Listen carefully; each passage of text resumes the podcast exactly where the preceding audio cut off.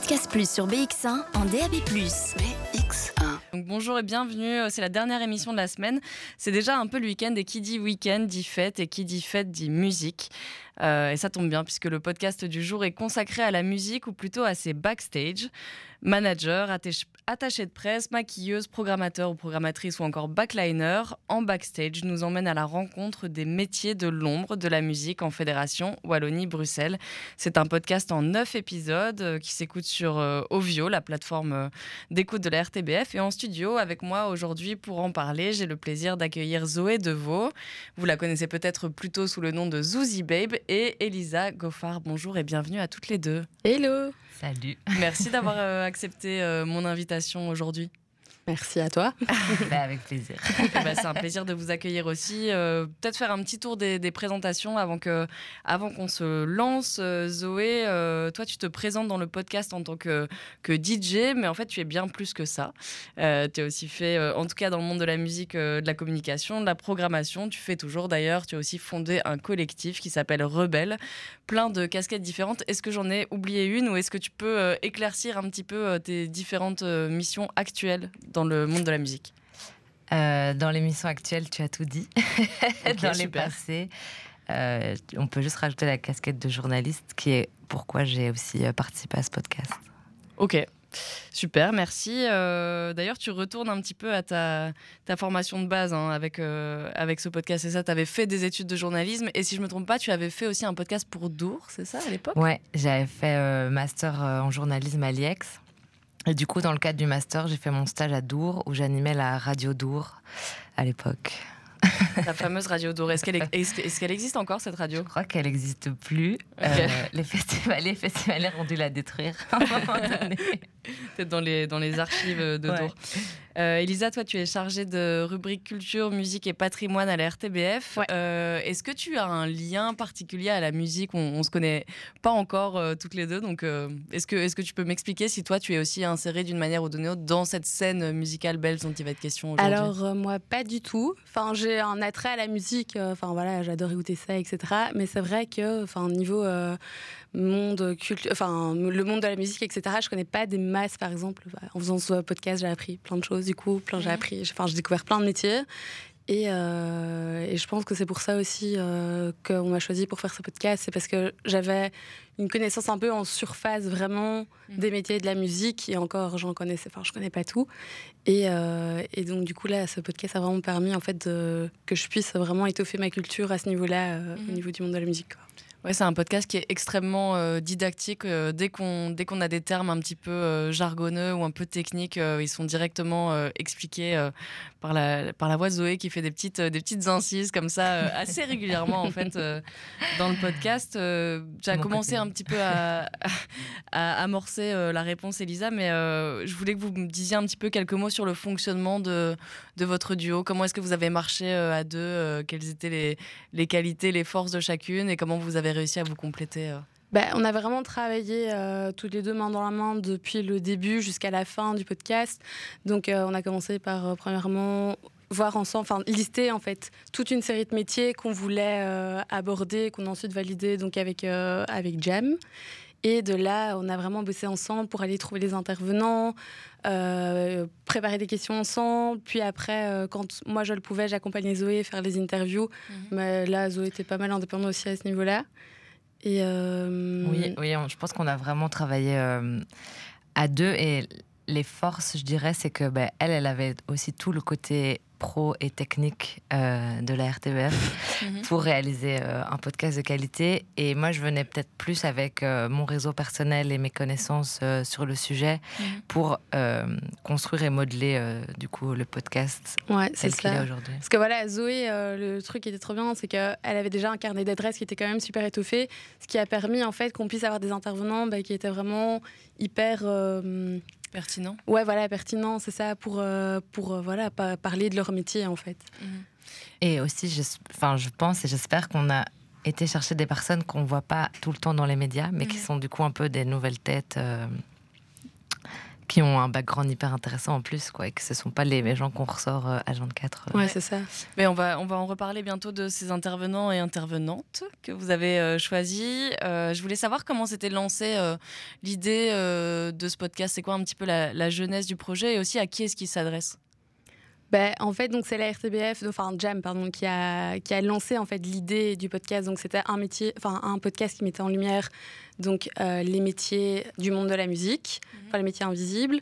Et à partir de là, nous, on a plus sanglé en fait euh, l'idée euh, du, du, podcast. Mais eux sont venus avec l'idée et après nous, on a reçu voilà le, brief en fait de base. Et puis c'était à nous en fait de le réadapter et, leur faire notre proposition. Ouais de pouvoir incarner euh, à notre sauce. Euh, allez, le, on avait le sujet de base et puis après, nous, on a construit autour. Euh. Ouais, c'est ça. C'est marrant, votre, votre duo continue à fonctionner ici aussi, puisque vous complétez à chaque fois les phrases de chacune, un petit côté gimmick comme ça. bah voilà, on, a, on a présenté le projet donc, en backstage, donc un podcast de Jam qui s'écoute sur Ovio, un podcast en donc, 9 épisodes. je le rappelle, je vous propose qu'on écoute tout de suite le premier extrait de, en backstage. Et euh, toi, à force d'échanger avec les artistes, il y a une relation de confiance et de proximité qui se crée. Comment est-ce que tu gères euh, quand parfois tu dois poser tes limites dans l'accompagnement? Parce que parfois j'ai l'impression qu'il y a un peu cette image aussi de manager babysitter. Ouais, c'est vrai. Mais c'est le secteur aussi, à un moment donné, la limite entre vie privée et vie professionnelle, elle est hyper mince. Et donc, euh, beaucoup se font un peu prendre au jeu. Et hum, déjà, dans un horaire, de se dire, OK, mais en fait, c'est le week-end, c'est le soir, c'est pas urgent. Donc on va attendre euh, demain matin. Ou tu dois aussi à un moment donné dire à, ton artiste, mais en fait, euh, tu as compris comment ça fonctionne, essaye de le faire par toi-même. Que tu dois un peu aussi apprendre tout doucement aussi à, déléguer, garder euh, vraiment certaines choses qui sont primordiales, hein, parce que sinon tu n'es plus manager. Donc ouais, les limites sont pas évidentes à être posées, mais je pense que voilà, à un moment donné, les, gens comprennent aussi. tu es une personne humaine avant tout, qui a envie de temps pour soi et, et elle le respecte. Parmi ces différentes casquettes, Greta nous a dit en début d'épisode qu'elle avait aussi la casquette de bookeuse chez. Il y a un peu une confusion entre ces deux métiers. Donc pour le booking, la mission est limitée à une fonction bien précise. Trouver des dates et les meilleurs spots pour les lives de l'artiste. Le ou la bookeuse est rémunéré à la commission. Le ou la manageuse défend les intérêts de l'artiste et la gestion administrative de ce qu'il ou elle peut gagner. Du coup, la rémunération du manager, elle se fait sur base de ce que l'artiste gagne. Donc là, l'agent prend sur la rémunération de l'artiste. Mais du coup, à partir de quand est-ce que pour l'artiste ça devient intéressant d'engager euh, un ou une manageuse? Puisque tu prends sur ta rémunération à ce moment-là. Parce que l'air de rien, le boulot de manager, ça demande beaucoup, beaucoup de temps. Je pense que, en fait, tous les artistes n'ont pas le temps de s'auto-gérer et savoir ce qu'il faut faire aussi. C'est pas évident de se dire euh, qu'est-ce que je peux négocier, qu'est-ce que je peux demander. Allez, je travaille quand même avec beaucoup d'artistes qui sont en développement et c'est essentiel pour eux d'avoir quelqu'un qui leur met un peu de structure, euh, qui leur dit voilà un peu comment ça doit fonctionner. Voilà, c'était le premier extrait de En Backstage euh, qu'on vient d'entendre. Vous m'avez euh, très justement fait remarquer qu'en en fait, on n'avait pas répondu à la question du public cible. Euh, donc, on peut y aller maintenant. Hein. donc, à qui est-ce qui s'adresse ce podcast en premier lieu? Bah, c'est une bonne question parce que. ah bah merci, j'ai bien fait de la poser. J'ai failli l'oublier, c'est bien. non, mais je pense que le podcast, il s'adresse à deux types de personnes, je vais dire. Déjà à ceux qui s'y connaissent euh, pour améliorer leurs compétences, disons. Mais c'est toujours un bon euh, rappel, je pense, de se rappeler, euh, d'écouter et de se souvenir de qui bosse dans cette industrie et de pas oublier toutes les personnes qui travaillent autour d'un ou une artiste. Et les deuxièmes types de personnes, du coup, c'est à qui ça s'adresse. mais en fait, je pense souvent à mes parents, ou quand je leur explique euh, ce que je fais dans la vie de tous les jours. Il me regarde avec des grands yeux, genre, mais de quoi tu parles Oh là là, mon père, ça fait des années que j'essaye de lui expliquer ce que je fais dans la vie. Là, maintenant, ça va parce que c'est reparti sur euh, journaliste, c'est un peu plus compréhensible. mais vraiment, à la base, dans la musique, c'était. Euh, peut-être que je vais lui envoyer le lien, en fait. T'as raison, c'est une bonne bah Maman et papa, si vous nous écoutez. papa, si tu m'écoutes, il y a un podcast qui arrive. Et c'est vrai, parce qu'en fait, en le réalisant, et aussi, du coup, avec l'aide d'Elisa, qui n'avait pas tout le le langage ou le vocabulaire du, du milieu, ben, on se rend compte de, ok, qu'est-ce qui est obvious pour nous et qui, ce qui ne l'est pas du tout en fait. Et donc c'est ça qu'on a essayé de faire, c'est de à chaque fois vulgariser tous les termes. Et du coup, ça en fait euh, un podcast qui devient accessible euh, à toutes les personnes qui savent pas de quoi on parle. C'est ça. Le but, c'était vraiment en fait de faire un podcast qui euh, pouvait parler à des gens en fait qui n'y connaissent pas grand chose en fait sur euh, les métiers de la musique. Parce que voilà quand euh, on parle musique etc ben, en général on parle quoi euh, t'as l'image directement du chanteur etc or qu'en fait il y a plein de métiers qui gravitent autour qui font en fait que ce métier là comme on parlait tout à l'heure avec Zoé en fait enfin que cette personne-là puisse briller en fait via l'aide de plein de personnes dont on n'a pas spécialement conscience en fait euh, quand euh, voilà on écoute un morceau qu'on voit quelqu'un mixer Mhm. etc quoi Je voulais quand même qu'on pose aussi la question de la question de l'argent, qui me semble être une question fondamentale qui traverse aussi un petit peu euh, le podcast, euh, parce qu'on dit à partir de quel moment c'est pertinent pour un artiste d'avoir un entourage, euh, du genre un, un manager, un tour manager, euh, un label, etc. Euh, mais aussi à partir de quel moment un artiste peut se permettre euh, d'avoir cet entourage, puisque bien souvent, si les artistes font tout eux-mêmes, c'est pas forcément parce qu'ils ont envie de tout faire eux-mêmes, c'est parce qu'ils n'ont pas les moyens de de payer quelqu'un. Donc, enfin, voilà, est-ce que c'est une question que vous avez posée? Est-ce que quelles sont vos réflexions à vous sur ce sujet-là? Ben, tous ces métiers-là, euh, pour que les gens puissent s'exercer, il faut qu'ils soient payés parce que à Mhm. force de travailler gratos, euh, on se retrouve à faire euh, des boulots surmenés en ayant un taf alimentaire à côté pour faire le job euh, dans cette industrie. Donc je pense que euh, c'est important de se rappeler que ben, ces gens, pour qu'ils puissent exercer leur métier, il faut qu'ils puissent être rémunérés. Mhm. Donc c'est difficile pour un artiste ou une artiste en début de carrière quand t'as pas encore de revenus. euh, allez, assez conséquent en tout cas pour pouvoir te payer l'aide de quelqu'un euh, pour t'aider à développer ta carrière. Et pourtant, c'est comme Greta le dit dans le podcast, enfin dans son épisode en tout cas, c'est que c'est là que c'est le plus important en fait d'avoir un manager ou une manageuse, c'est au début. Au moment du développement, ouais. Ouais, Mhm. au moment où tu développes ta carrière. Donc, euh, mais voilà, ça a un coût. Ouais. Euh, et par exemple, tour manager, ben, c'est aussi un coût. Et euh, c'est quelque chose que je pense que les gros artistes peuvent se permettre pour l'instant. Mhm. Euh, allez, si je parle moi en tant que DJ, je peux pas payer les, les services de Julien Gatti en ce moment. Julien Si, Gatti, l'adore. Julien Gatti qu'on entend dans le podcast, hein, qui est une des moitiés euh, du collectif Magma. Le- Podcast Plus sur BX1 en DAB+. Mais X1.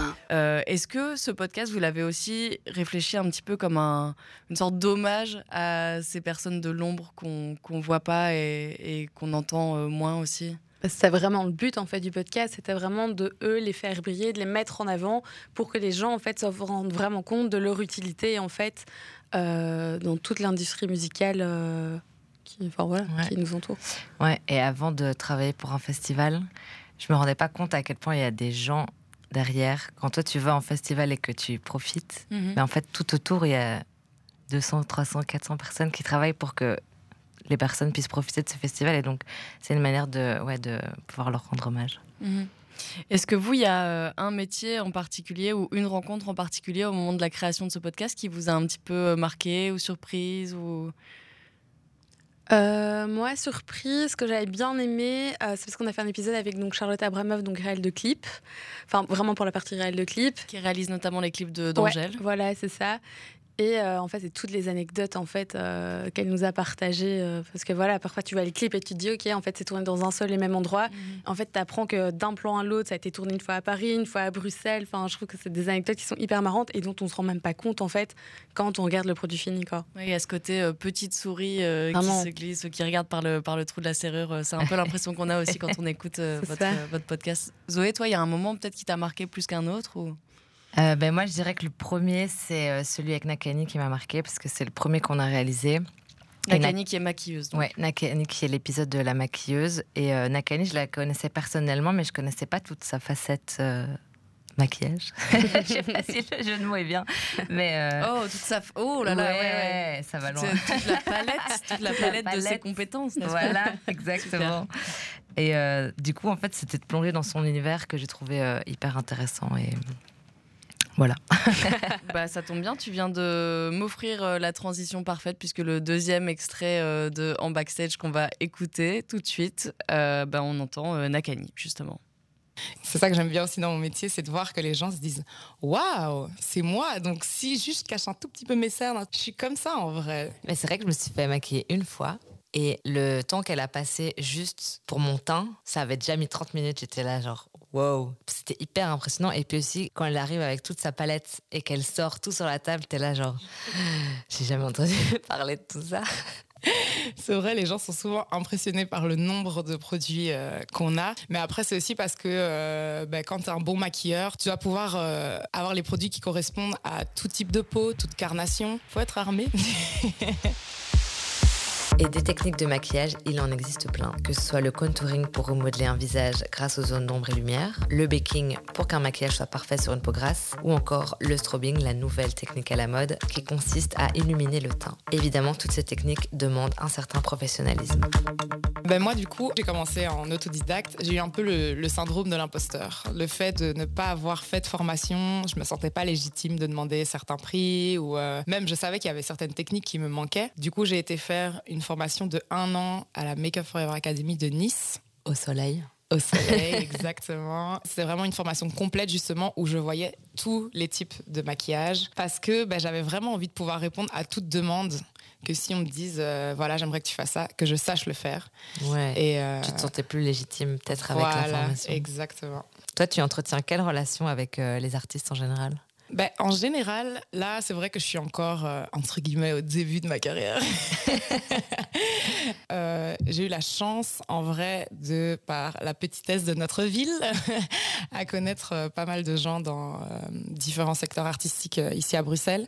Du coup, mes premiers jobs ont surtout été avec, en fait, des gens que je connaissais. Aujourd'hui, quand je suis amenée à travailler avec des artistes que je connais pas, ben, en général, comme le moment où ils passent, entre guillemets, entre mes mains, c'est le moment un peu détente, etc., ça, ça crée tout de suite une proximité en fait avec la personne parce que quand tu te fais maquiller ou c'est comme quand tu vas chez le coiffeur par exemple, bah, tu discutes, tu restes pas là pendant une heure euh, dans le silence. euh, du coup voilà, ça permet de connaître la personne autrement en dehors de, de Ouais. son image. euh, Et t'es dans un véhicule. moment un peu intime aussi où C'est pas, ça. l'autre te donne son visage. C'est une confiance en vrai.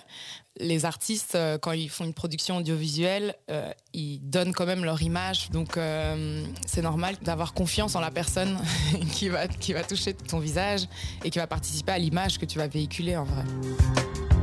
Il y a des expériences qui marquent plus que d'autres. Je me souviens très bien de ma première expérience, comme Nakani se rappelle de la sienne. C'est avec To Die For, le DJ. Je vois ton doute se dingue. On se voit la face comme pour le coup des flingues. Ça me jusqu'à ce qu'on trouve les flingues. Après, on s'étonne que tout s'éteint. Podcast Plus sur BX1 en DAB+. BX1. Pas mal le petit enchaînement euh, Romeo Elvis euh, jingle de BX1 en fait ça passe assez On bien. l'a fait exprès. Ouais, voilà. Merci beaucoup euh, pour ces extraits savamment euh, choisis. Euh, il me semble que Nakani, dans son épisode, euh, quand elle parle de son métier de maquilleuse, elle dit d'abord qu'elle a appris beaucoup de choses euh, un peu sur le, sur le tard. Le tard ou le tas Je sais jamais ce qu'on Je dit. Sur le tard, je crois qu'on dit. Sur le terrain, quoi. Oui, voilà, c'est ça. Elle a, euh, ouais, elle a appris beaucoup de choses euh, en autodidacte. Euh, c'est aussi le cas, il me semble, de, de Elvin, en tout cas, qui dit qu'il n'a pas fait une école particulière pour ça. Donc, Elvin, lui, témoigne en tant qu'ingénieur euh, mastering. Si vous savez pas ce que c'est, allez écouter le podcast, vous saurez ce que c'est. Euh, Est-ce que euh, vous avez été confronté à beaucoup de, de gens qui, justement, ont appris ces professions-là euh, bah, sur, sur le terrain, je veux dire? Bah oui, même euh, allez, le plus gros exemple, j'ai l'impression, c'est Alex Stevens, euh, qui est programmateur de Dour. Il n'y a pas de formation pour, Pour euh, être faire programmateur de, de la Dour. Et c'est lui, par euh, ses études en informatique et son background personnel, qui, à un moment, s'est retrouvé à bosser pour le festival de Dour et à, voilà, aujourd'hui, faire la programmation d'un des plus gros festivals belges. Euh, et donc, c'est hyper impressionnant de voir que tu peux y arriver sans avoir fait. Sans avoir un bout de papier en main qui dit, euh, qui certifie que oui, tu peux être programmateur. Mhm. On va faire un petit peu comme vous faites dans le podcast, euh, peut-être préciser. Donc, programmateur, c'est la personne qui choisit les artistes euh, qui vont jouer à un festival, qui décide de l'ordre aussi, qui essaie d'avoir une cohérence entre voilà les styles, peut-être les profils de personnes, etc. C'est un gros gros boulot Ouais. qui fait rêver pas mal de gens et pour le pour lequel effectivement il n'y a pas de il a pas de formation pour l'instant, pas qu'on sache. Euh, où est-ce que j'en étais dans mes questions? Ah oui, Nakani euh, parle beaucoup de légitimité aussi, euh, de par euh, son manque de formation. Et puis c'est pas la seule qui parle de légitimité. Et on se faisait la réflexion euh, parce qu'on discutait un petit peu ensemble toutes les trois avant, qu'en fait toutes les personnes qui parlent de légitimité dans le podcast sont des femmes. Est-ce que c'est plus difficile Oh là là Gros spoiler, grosse, ouais, c'est ça. Grosse surprise. Euh, donc du coup, grosse question, euh, pas du tout euh, évidente. Est-ce que c'est plus difficile de s'imposer en tant que femme dans ce milieu, encore aujourd'hui dans le milieu de la musique en Belgique et ailleurs d'ailleurs? Enfin, en tout cas, est-ce que c'est quelque chose qui est revenu dans les témoignages? Est-ce que vous avez une, en- une envie ou une opinion là-dessus? Une opinion? Euh, ben, je pense que la réponse est assez euh, claire. c'est que oui, c'est encore difficile euh, à l'heure actuelle pour une femme de s'insérer dans, dans le milieu de la musique. Et surtout à des postes euh, euh, convoités. Par exemple, tu parlais de le fait d'être programmateur de Dour. Ben, voilà, ça c'est un poste. euh, Il n'y a pas beaucoup de femmes à la programmation aujourd'hui en Belgique. Euh, et On donc, peut ouais, un c'est- peu les compter sur les doigts d'une main. hein. Il y a qui Nathalie Delattre à l'Éden, ouais. Rita, Rita, Jachari, euh, au VK, bah super, donc plus Rita. Gilke au Ouais. voilà, on leur fait coucou. Zoé à. Paradise City. Ouais, Zoé à Paradise City, Zoé Deveau. Non, mais euh, ouais, en en parlant avec Sophia, en parlant avec Greta, donc Sophia euh, qui travaille pour un label, Greta qui est euh, en tant que manageuse, Nakani en tant que maquilleuse, c'est des, c'est des conversations qui sont revenues Tout le temps. sans avoir posé les questions en fait. Euh, c'est quelque chose qui est revenu, ce truc du syndrome de l'impostrice, l'imposteuse? Bref, l'imposteur. Imposteur, impostrice. Moi je dis impostrice, mais en fait chacune dit bien ce qu'elle veut, je crois. Voilà. Euh, en tout cas, avoir pas l'impression que tu es à ta place Ouais. euh, ou que tu dois en faire trois fois plus. Euh, c'est quelque c'est C'est quelque chose qui guillemets. arrivait spontanément parce que moi je pensais que Ouais. c'était toi qui avais ramené ces questions étant donné que tu as une sensibilité quand même. euh, Ben non, justement, et c'est ça qui était marrant, c'est que j'amenais pas. Enfin, on a parlé évidemment de, de la place des femmes à un moment donné euh, dans les interviews, mais c'est des questions qui venaient parfois d'elles-mêmes. Et aussi au niveau des profils que vous avez choisis, j'ai pas pu m'empêcher de remarquer que sur neuf épisodes, il y avait je crois cinq femmes. Ouais. Victoire Est-ce que, euh, allez, une deuxième question un petit peu obvious, est-ce que c'était volontaire, est-ce que c'était fait exprès? Ouais, on Ouais. avait vraiment une volonté en fait de, de faire une belle parité entre les femmes et les hommes parce que en général on se dit ouais les métiers de la musique c'est que des mecs etc. Or que bah, il y a des femmes et justement nous on voulait vraiment leur donner de la place et les mettre en avant pour qu'elles expliquent des métiers qui parfois dans la conscience des gens bah, en fait sont reliés à des hommes. Or que non il y a vraiment des femmes qui font ces métiers là quoi. Quels sont les métiers qui sont euh, reliés aux, aux femmes euh, dans le monde de la musique, dans l'inconscient? Bah, La communication. communication ouais, la communication, je dirais en premier lieu. Et. euh, pff, ouais, non, la communication, c'est le premier truc qui me vient. Est-ce que vous n'avez pas eu envie de trouver euh, une ingénieuse euh, mastering ou une ingénieuse du son? Euh, ben, Ingénieur, ingénie- enfin, bon. ingénieur, euh, mastering, euh, on n'en avait pas trouvé en fait parce qu'on avait reçu quatre profils euh, masculins Mhm. et du coup on a fait plutôt la langue cette fois-là. Oui. Mais euh, oui, mais par exemple, tu vois, manager, euh, c'est un métier qui se met, qui dans la tête, tu conçois vite un homme. Eh ben, on avait essayé de chercher euh, une femme. On a pris Greta. Ouais. Euh, travailler dans un label, c'est aussi très euh, masculin. Mhm. On a pris euh, Sophia. Donc voilà, on a, enfin, et euh, pour aussi avoir et des hommes et des femmes, on a mélangé euh, les métiers, quoi. Ouais. Mhm. Et donc pourquoi c'était important pour vous qu'il y, ait, euh, y ait autant de femmes? Est-ce que c'est une question de changer les représentations? Est-ce que c'est une question de donner envie à d'autres femmes de pouvoir euh, prétendre à ces métiers-là? Mais c'est un tout, je pense. C'est aussi de montrer qu'elles sont là et qu'elles travaillent, qu'elles existent et que, Mhm. ben, donc, comme tu dis, c'est aussi insuffler euh, pour les nouvelles générations et les nouvelles euh, femmes à devenir que, ben, elles peuvent faire tous ces métiers et que c'est euh, Mhm. totalement à leur portée. Ouais. Est-ce qu'il a été question de santé mentale un petit peu dans vos interviews euh, Parce que dans le premier extrait, on entendait le fait de poser ses limites. On a aussi parlé de rémunération, du fait que parfois c'était des métiers qui étaient vraiment pas bien rémunérés, voire pas du tout rémunérés. J'imagine que faire un podcast comme ça, ça permet aussi de prendre un petit peu le pouls de cette scène. Euh, voilà. Qu'est-ce que vous pouvez Euh, dire de ça On n'a pas parlé de la santé mentale euh, en tant que sujet euh, comme ça, mais comme tu dis, ça s'est glissé euh, dans des conversations et aussi du- de par le fait que ce milieu, ben, il n'y a pas de d'horaire défini en fait parfois tu vois genre c'est pas euh, tu vas du lundi au vendredi euh, à ton bureau il y a des trucs en soirée il y a des trucs le week-end Mm. et donc parfois ça c'est ça un peu que, qui est revenu aussi dans l'épisode avec Greta c'est que ça ça floute un peu les limites du bon ben qu'est-ce qui est la vie personnelle qu'est-ce qui est la vie pro? Et c'était un peu euh, chacun ou chacune faisait comme elle l'entendait, de savoir où sont ses limites et euh, quand est-ce que la personne dit stop, genre là ça dépasse et ça, ça sort du cadre professionnel. Mais le milieu, enfin l'industrie musicale, je pense, est compliquée à gérer dans le, ouais, dans cette balance. euh, Qu'est-ce qui est privé, qu'est-ce qui est euh, professionnel. Euh, Il y a une question que, moi j'adore poser et je me suis rendu compte euh, cette semaine que Lynn, euh, qui a fait le podcast euh, She's a Sound que j'ai accueilli en début de semaine, adorait poser cette question aussi. Euh, alors je vous la pose aujourd'hui. C'est euh, si vous deviez imaginer votre scène musicale idéale, euh, à quoi elle ressemblerait? Ce serait quoi votre scène musicale idéale? Je te C'est marrant parce que j'ai participé au podcast de Lynn. Ouais, Voilà. Du coup, j'ai répondu La à sa question. Euh, mais moi, je lui avais dit, bon, en plus, parce que dans le podcast, on avait pas mal parlé de- du collectif Rebelle que tu as un peu mentionné euh, Mhm. euh, et dont je suis membre. Euh, et moi, je voulais organiser une convention des collectifs féministes en Belgique Ok. euh, liée à l'industrie musicale. Voilà, ça, c'était ma, ma petite utopie. Ok. Bah, trop trop bonne idée.